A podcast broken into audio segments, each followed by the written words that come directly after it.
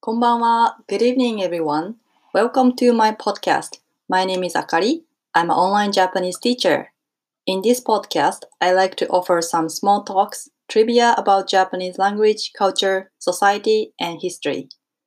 Today, I like to talk about idiom, a Japanese idiom which use ki, energy. えー今日は日本語のきという言葉を使った えー慣用句もしくは、えーイディオムについて話をしたいと思います。So let me briefly talk in Japanese. えー日本語にはきという言葉を使った言葉がたくさんあります。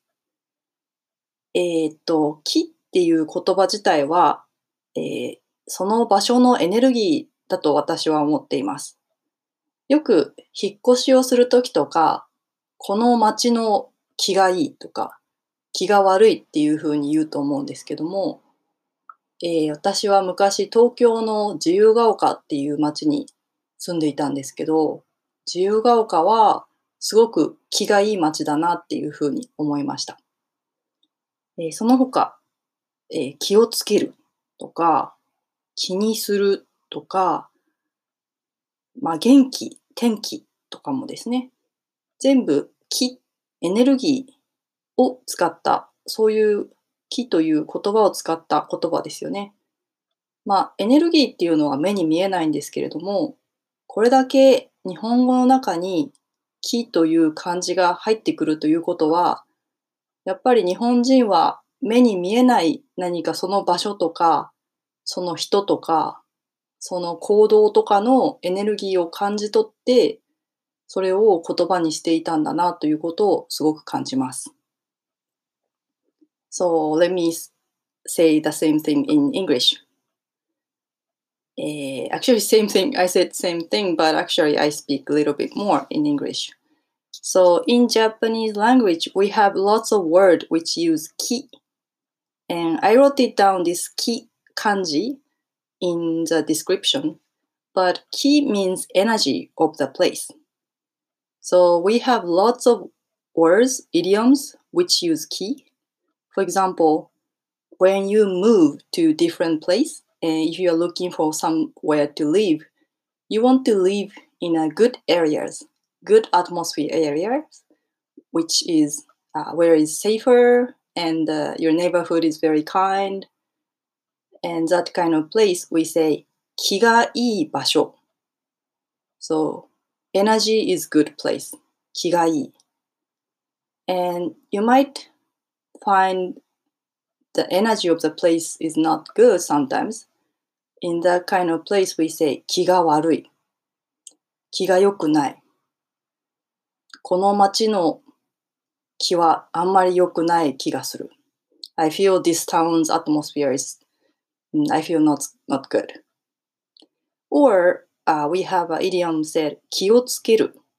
気をつける、えっ、と、literally means put the energy. 気をつける。But it's like be careful. Or 気をつけて、えー we use this sentence. For example, somebody said, I go trip to foreign country next week. You say 気をつけて is take care. 気をつけて literally means put your energy on your body. Put your energy. So like, mm, please check around you and please come back safely. That's the meaning of the word. 気をつけて And the third one, 気にする。kind of similar, but 気にする、えー or 気になる。気にする is to do energy or 気になる become energy, but it means like care or can't stop thinking. So we use 気にする、気になる or in negative way we say 気にしないで。So for example, hmm, if you invite your friends to your home party, but your friend said, Oh, I'm sorry, I can't go because I have an other appointment that day. Oh, you, you say like, 気にしないで Don't worry, no worries, it's okay. 気にしないで So in this case, 気にしない is energy don't. so don't use your energy about that kind of thing. I'm okay. That's the meaning. And also we have, for example, genki.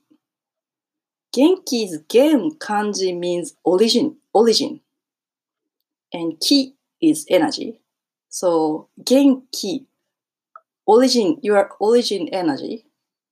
So if somebody asks genki desu ka, it literally means your origin, original energy is okay, is the meaning. So you can say genki desu is yes, I'm fine, I'm doing well, I have full of energy is genki desu. And if you're not fine, you can say genki janai desu. My original energy is not good. And similar one, tenki. Ten, this kanji is, ten means heaven or sky. And ki is energy. So tenki is weather, actually. So heaven energy is weather.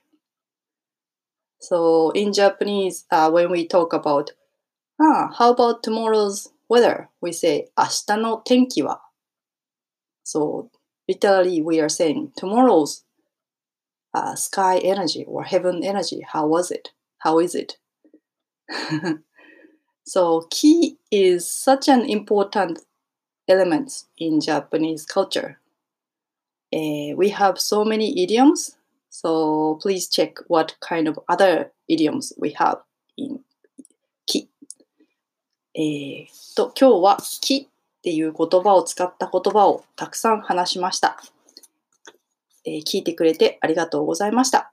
So today I talked、uh, about the idioms which use ki and we have lots of words and idioms we, which use ki. So please check and find. And if you like my podcast, please check my Patreon. And if you join my Patreon, you can ask me any questions related to Japanese and sometimes we can have a Zoom chat. Thank you very much for listening. ありがとうございました。またね。